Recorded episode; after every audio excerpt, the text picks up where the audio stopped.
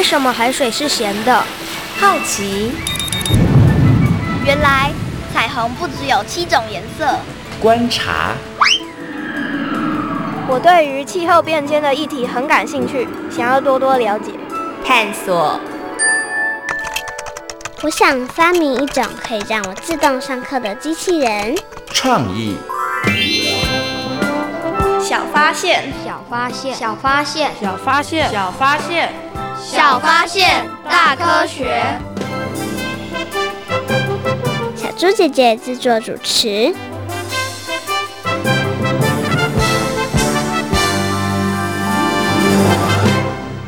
哎，吴依婷，你怎么愁眉苦脸的？发生什么事了吗？我喜欢吃的乌鱼子没了，要等到明年了。为什么？难道乌鱼集体罢工？才不是呢，因为他们全部都回到自己的家乡了。你确定他们明年会再回来吗？大海这么大，难道他们都不会迷路吗？有洋流在，当然不会迷路啊。小发现，别错过；大科学，过生活。欢迎所有的大朋友、小朋友收听今天的《小发现大科学》，我们是科学小侦探。我是小猪姐姐，我是张涛昌。很开心呢，又在国立教育广播电台的空中和所有的大朋友、小朋友见面了。涛昌，你会游泳吗？会。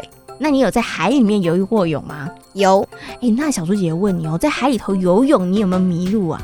没有，因为我是小区域、小范围的游泳。哦，你很厉害，因为这样就比较安全，对不对？对。如果把你放在比较大的范围游，你觉得你会不会迷路？我觉得我会溺死。小猪姐姐是觉得我会迷路啦，因为海洋真的好大，然后会搞不清楚方向哦。但是呢，海里头的鱼就真的很厉害哦。有一些鱼呢，它们会在固定的时间出现哦。我来考考涛昌，你知道秋天的时候什么样的鱼会出现呢？秋刀鱼。Bingo，答对了。你很爱吃秋刀鱼吗？超爱，超爱，难怪你那么清楚哈。那请问每一年四月到六月的时候会出现什么鱼呢？尾鱼。你喜欢吃尾鱼吗？我喜欢吃它的生鱼片哦，你也很爱，是不是很厉害？好，那还有呢，在冬天的时候，可能很多的大朋友跟小朋友就知道啦。冬天的时候呢，可以吃这个乌鱼子哦，哇，所以呢，真的在不同的季节呢，就有不同的鱼出现了。涛涛，那你有没有想过，为什么呢？鱼在大海里头游不会迷路，而且它们这么厉害，会在固定的时间出现呢？应该是跟洋流有关。哇，你很厉害耶！你知道洋流哦？那洋流是什么呢？可能就是水流动的方向。哎，我觉得你这个解释还不错，不过不够精准哦。那么在今天节目当中呢，就要带着所有的大朋友跟小朋友一起来认识洋流哦。涛涛，你觉得啊，地球上的洋流多不多呢？很多。为什么很多？因为只要风一吹，水就会流动，所以我认为应该是蛮多的啊、哦。所以你觉得洋流会发生是跟风吹有关？对。那到底对不对呢？等一下来告诉大家。不过呢，先来进入今天的科学来调查，来看看呢，我们今天闯关的小朋友，他们对于洋流呢，到底认不认识哦？到底了不了解呢？有问题我调查，追答案一级棒！科学来调查。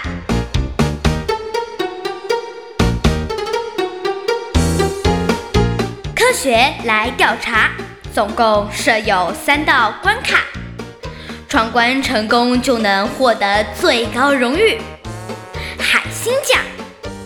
答对两道关卡者是海兔奖的得主。如果只答对一题的话，哦哦，那就请你带回海龟奖，继续好好努力。祝福各位挑战者！顺利闯关成功！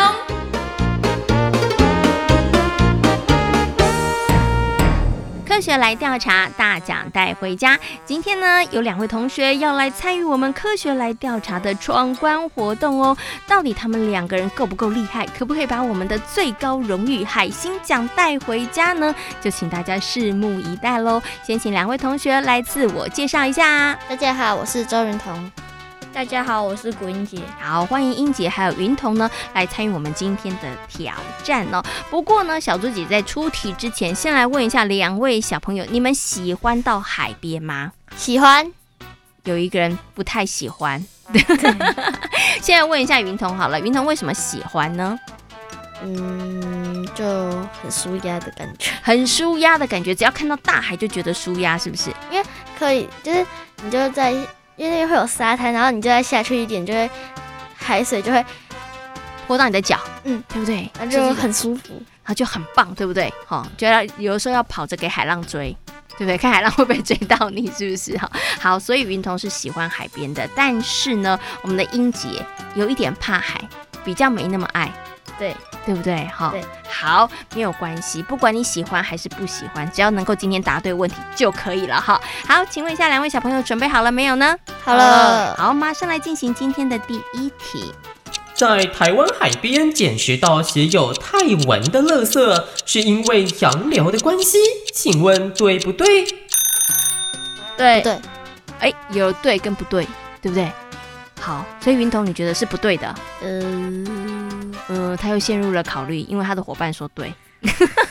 那你觉得到底对还是不对呢？我不知道，不知道是不是？想想好，想想看，给你三秒钟。那我们要问一下另外一位英杰是说对，为什么？因为洋流就是用那个海水那个水浪，所以它水浪可以让东西漂流。哦，所以你觉得是合理的，对不对？对因为你之前也有听过瓶中信的故事，啊、哦，所以你觉得是对的。好，我们来问一下云彤，那你最后的答案是？中间可以吗？不可以，没有中间这种答案，只有对跟不对。给你两秒钟考虑，二一，请问你的答案是什么？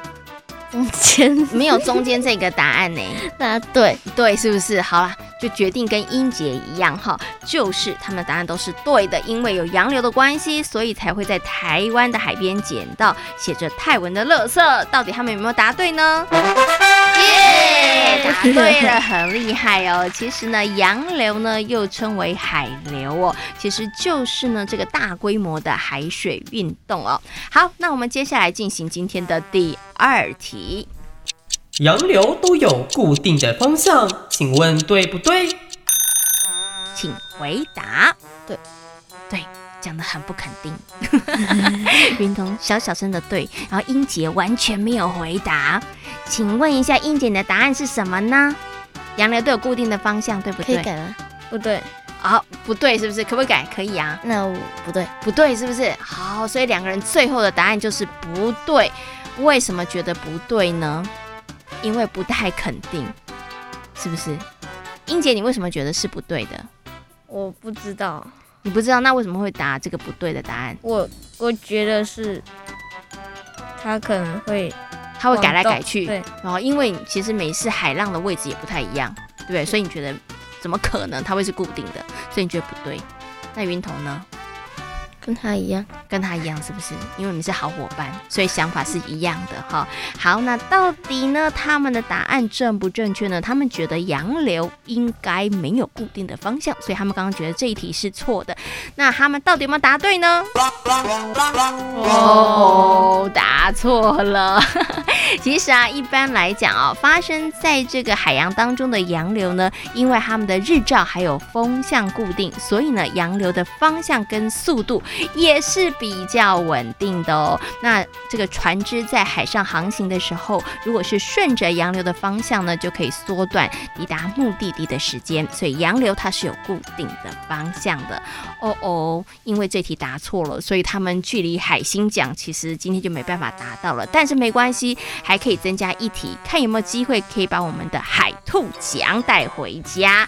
两位有没有信心？有有，好。经过了刚刚的挫败，他们的信心感觉少了一点点哈，没关系，我们来听听看今天的最后一题。因为洋流的缘故，所以海洋污染的问题会更严重，请问对不对？请回答。洋流会飘来飘去呀，所以海洋的污染会不会越来越严重呢？有看到小猪姐姐在打 pass 吗？会，你们觉得会不会呢？会会，英姐觉得会，请问一下云彤，你觉得会不会？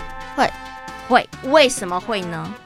因为从泰国的垃圾会不会随着洋流飘到了台湾？因为之前三四年级的老师有讲过，有给我看影片一一个影片，就是那个很多各国的垃圾飘到一个地地方，然后就集中在那边。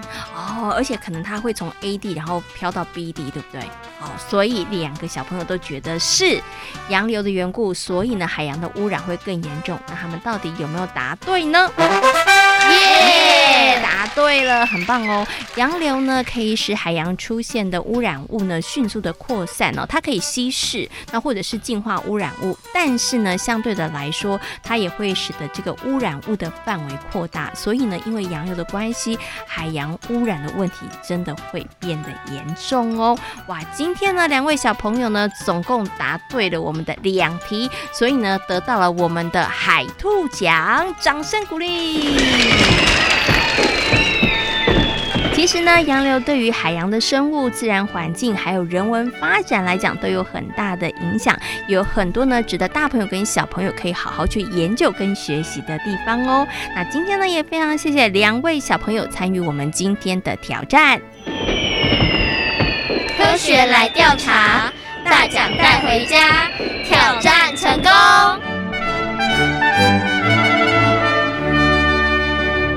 小猪姐姐，我觉得这次的题目有一点难啊，你也觉得有一点难哦，所以我们今天呢来挑战的两位小朋友没有办法得到海星奖，他们得到的是海兔奖哦。请问一下涛章，刚刚三题里头你觉得比较困难的是哪一题啊？我觉得比较困难的是第二题，所以你答错的跟他们是一样的，对不对？他们刚刚也在这题上错的，为什么你觉得这题比较困难呢？因为洋流都有固定的方向的话，会让人产生一种怀疑的感觉，觉得怎么有可能？是不是？对啊，它应该会乱七八糟的流，对不对？嗯。其实没有洋流，它真的有固定的方向哦。那看来呢，很多的小朋友呢，真的对于洋流并不是太了解哦。那我们就借由今天的机会，带着大家好好来认识洋流哦。其实呢，在台湾附近也有洋流哦。涛昌，你知道在台湾附近最有名的洋流是什么呢？黑潮。哇，讲得这么大声，答对了，没错。可能很多的大朋友小朋友呢都有听过黑潮哦。那但是呢，关于这个洋流是怎么发生的？那黑潮呢？流经台湾的附近海域，对于台湾又有什么样的影响呢？那么接下来呢，就要进入今天的科学库档案哦。为所有的大朋友小朋友呢，邀请到了台北市海洋教育中心的海洋教师卢主峰老师来到节目当中，跟所的大朋友小朋友好好来介绍洋流。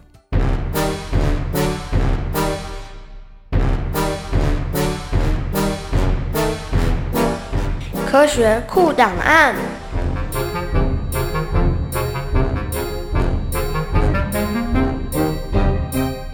主峰，台北市海洋教育中心南极海洋教师，擅长海洋生态环境教学。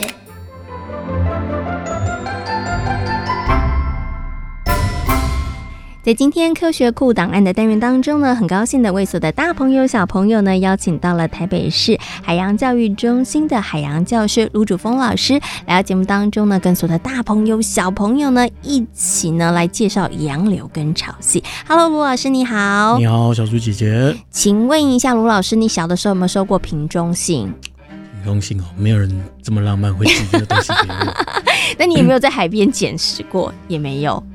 捡拾过，捡过瓶子倒是有啦，捡、啊、没有捡过瓶中信哈、哦。对，但是我们可能在海边的时候，大朋友跟小朋友其实都有机会，可能会捡到从不同的国家，或是从其他很远的地方，然后飘到这个台湾的沙滩、海边的一些可能垃圾啊，或者一些东西。那那些东西为什么会飘过来呢？其实它就跟洋流有一点关系了。嗯、对。那我们今天呢，邀请罗老师跟大家好好来介绍洋流跟潮汐哦。潮汐可能有些小朋友了解，不过呢，到底洋流跟潮汐的差别是什么？它们形成原因是什么？可能大家不是太清楚。我想是不是可以先请老师跟大家谈一下洋流跟潮汐，它们分别形成的原因是什么呢？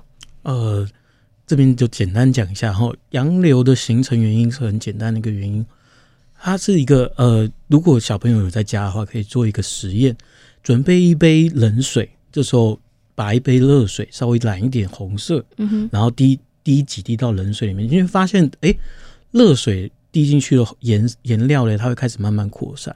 那洋流就是遵从这个规律，嗯，所它从冷到热，从热到冷，嗯，那加上地球公转的啊、呃、自转的原因，它会让它整个成为一个循循环的现象，那就是洋流。那有一从冷到热的，这叫寒流；从热到冷的，这个叫暖流。暖流。嗯，那它是一个比较大范围性的东西。嗯哼，哎，那这个洋流的部分，它可能有些时速很快，有些时速很慢。那快的像黑潮，时速两两海里。潮汐的部分嘞，这就是一个你要有一个岸和海岸才能做出比较。那潮汐是由什么东西引起的？很简单，就是由月球。嗯，月球在我们旁边，它同时也会产生所谓的引力。嗯，那在靠比较靠近月球在绕着地球公转的时候，它靠近地球的那一侧就会吸引海水靠近月球。嗯，这时候就会形成像涨潮的现象。嗯，那相对另外一边比较远离月球的呢，那就会形成像退潮的现象。嗯，这就是它们之间的差别。可是潮汐的部分，可能就是要有一个海海岸作作为比较，你才能看出那个差异性。嗯、可是洋流就不一样，嗯，洋流是你在水里都可以感觉到。好，那其实啊，全世界上面地球洋流还蛮多的吼，对所以呢，想接下来是不是可以请我们的卢老师跟大家来介绍一下？哎，洋流它到底有没有不同的类别啊？还是洋流就是同样都是洋流呢？哦，刚刚就有提过了，从冷到热的这个叫做。寒流，嗯哼，台湾附近比较具有代表性的，就像是呃清朝啊，嗯哼，或中国沿岸流，嘿，那如果是热到冷的话，这个就是暖流，嗯哼，那水温可能就保持在二十五度到二十八度之间。那台湾最有名的这个，相信大家都知道，嗯哼，就叫黑潮。那为什么叫黑潮？因为它的水永远形成一个淡，呃。深蓝色，嗯，看起来像黑色的，看起来像黑色的，所以故名叫黑潮。好，那我们刚刚有提到了，在台湾附近呢，有最有名的就是黑潮，对不对？哈，然后另外刚刚老师有提，像清朝，可能大家也会知道。那到底这个，比如说黑潮、清朝，这个在台湾附近的洋流，对于台湾的影响是什么呢？除了小朋友偶尔，如果你认真看，可能可以看得到之外，那到 到底对于台湾有什么样的影响呢？台湾是一个非常强大的海洋王国。为什么这么说？在台湾有航运业是非常强势，捕捞渔业也是非常强势，养殖渔业也是非常强势的几个。我们是一个指标性的一个国家。那为什么捕捞渔业是很强势？第一个，在澎湖这个地方，它有所谓的黑潮跟中国沿岸流，它会在这边相交界。那当寒暖流交界在一起的时候，它就会形成一个渔场。嗯，因为很多的鱼类是吃这些营养盐。嗯，浮游生物吃营养盐，然后小鱼吃浮游生物，中鱼吃小鱼，大鱼吃中鱼，嗯、就这样环环相扣，这是一个食物链，所以这边就会形成一个很有名的渔场，很多的渔民就会在这边抓鱼。嗯，那像是另外一侧东侧的黑潮，嗯，它也是同时会带上来很多。当它撞到一些岛屿的时候，比如说绿岛，比如说龟山岛这些地方，就会形成一些。渔场，所以呢，在今天节目当中呢，跟所有的大朋友、小朋友呢，介绍到了这个洋流，我们也提到了这个潮汐哦。那相信呢，大朋友跟小朋友现在应该更了解喽。那今天呢，也非常谢谢卢老师在空中跟所有的大朋友、小朋友所做的分享，谢谢你，谢谢，谢谢。过了刚刚卢主峰老师跟所有的大朋友小朋友所做的说明之后呢，相信大家对于洋流应该有了更多的认识和了解了。其实呢，大朋友跟小朋友呢，你可能都有听过瓶中信的故事哦。那瓶中信呢，为什么会漂洋过海，从一个地方到另外一个地方呢？其实它就跟洋流有很大的关系哦。那其实呢，我们刚刚讲这个瓶中信啊，它只是大家觉得哎，在生活当中的一个小小的有趣的事情，但是呢。科学家们，他们真的曾经因为一批黄色的小鸭，对于洋流有更多的认识和了解哦。那到底发生了什么事呢？接下来呢，就进入我们今天的科学斯多利来听故事喽。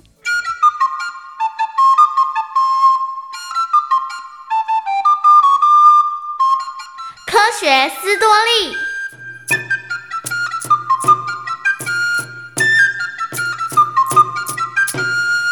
就像平常的日子一样，海浪不停地拍打着岸边。西澳的沙滩边出现了不少的游客，谭雅和李曼就是其中之一。正当谭雅在沙滩上散步的时候，有个半埋在沙堆里头的漂流瓶吸引了她的目光。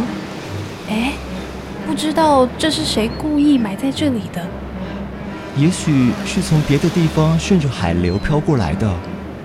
李曼，你这么说也很有可能。哎，瓶子里好像有东西耶，不如我们打开来看一看，说不定是瓶中信呢。真好奇里面会写些什么。谭雅和李曼两个人打开了漂流瓶，里面有一张卷纸，纸条的内容不是求救信号，而是个科学实验。原来，从1864年到1933年，德国人进行了一项绘制洋流的实验。在这段期间，德国的船只会在各地的海洋中抛下数千只的漂流瓶，瓶内都有一张纸条，纸条的正面会写着抛瓶的日期、抛瓶地点的精确坐标、船名、出发的港口、航行的路线，而纸条的背面则是一份问卷，希望捡拾到瓶子的人可以填写捡到瓶子的时间和地点。后来，李曼和谭雅把捡拾到的漂流瓶送到了西澳博物馆，经由专家鉴定玻璃瓶的内容物到底是真还是假。后来，博物馆的人员联系了德国的研究员，经过检索档案，发现了宝拉号的原始航海日志，一八八六年六月十二号。船长确实记录了抛掷漂流瓶一事，而日期和坐标都跟纸条的信息吻合。根据德国研究人员的查询呐，这纸漂流瓶应该是一八八六年船长丢下大海的，而且笔迹鉴定也证明，从书写的风格上来看呐。航海日志和漂流瓶纸条的笔迹是一模一样。看来啊，这只漂流瓶真的在海上漂流了一百年呢。当年为了做实验，德国船抛下了数千只的漂流瓶，而这个漂流瓶是被人发现的第六百六十三个实验瓶，它也是所有被发现的漂流瓶当中年代最久远的一个。因为大海洋流实验，让数千里的玻璃瓶不止漂洋过海，更横跨了近一个世代。而1992年，上万只的黄色塑胶小鸭，也让科学家们对于海洋的洋流有了更进一步的认识和了解。一九九二年，美国向中国订购了两万九千多只的黄色塑胶小鸭。当货船开往美国的途中，在太平洋东部遭遇到了暴风雨。这次的风浪真的太大了。嗯，那些啊装满黄色塑胶小鸭的箱子全都落入海中了，现在该怎么办呢？唉，也没什么办法，风浪这么大，我们只能先求自保嘛。一箱箱载着黄色小鸭的箱子掉落到了海里。在海浪不断的拍打之下，箱子出现了裂缝，黄色塑胶小鸭开始在海洋中随波逐流。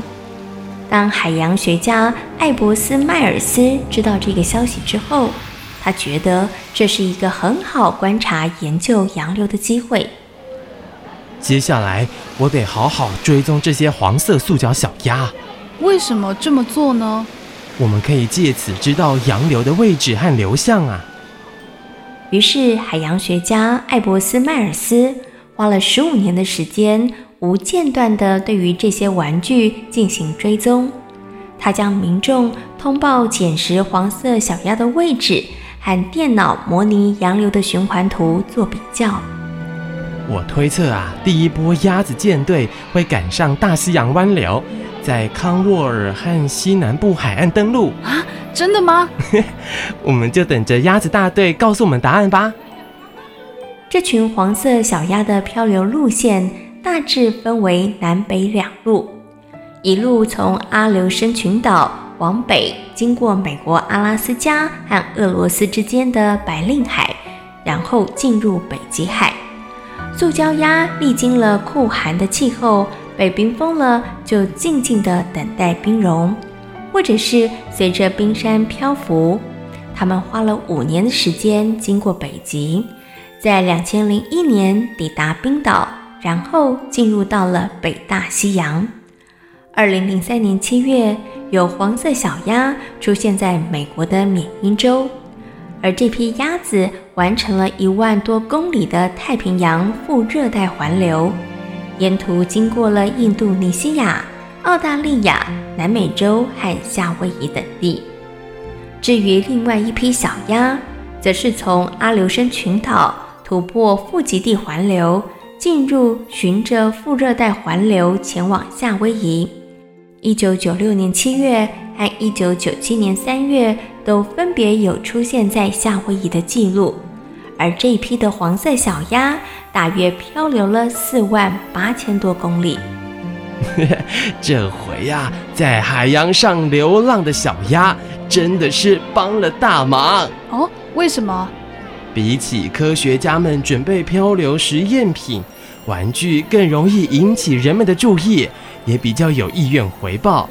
再来，塑胶玩具都是由塑胶制成的，比较不容易损坏，而且呀、啊，这些玩具防水，所以它们才能在海水漂流这么多年。嗯，也才能够啊，让我们好好研究。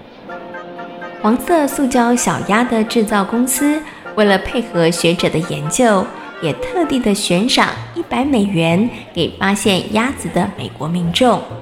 而这些塑胶鸭经过长途旅行，也身价倍涨，据说收藏的价值有喊到一千块英镑。尽管这些玩具已经不能够给浴缸中的孩子们带来乐趣。但是他们在海上的漂流，却为科学家们观测洋流提供了绝佳的帮助哦。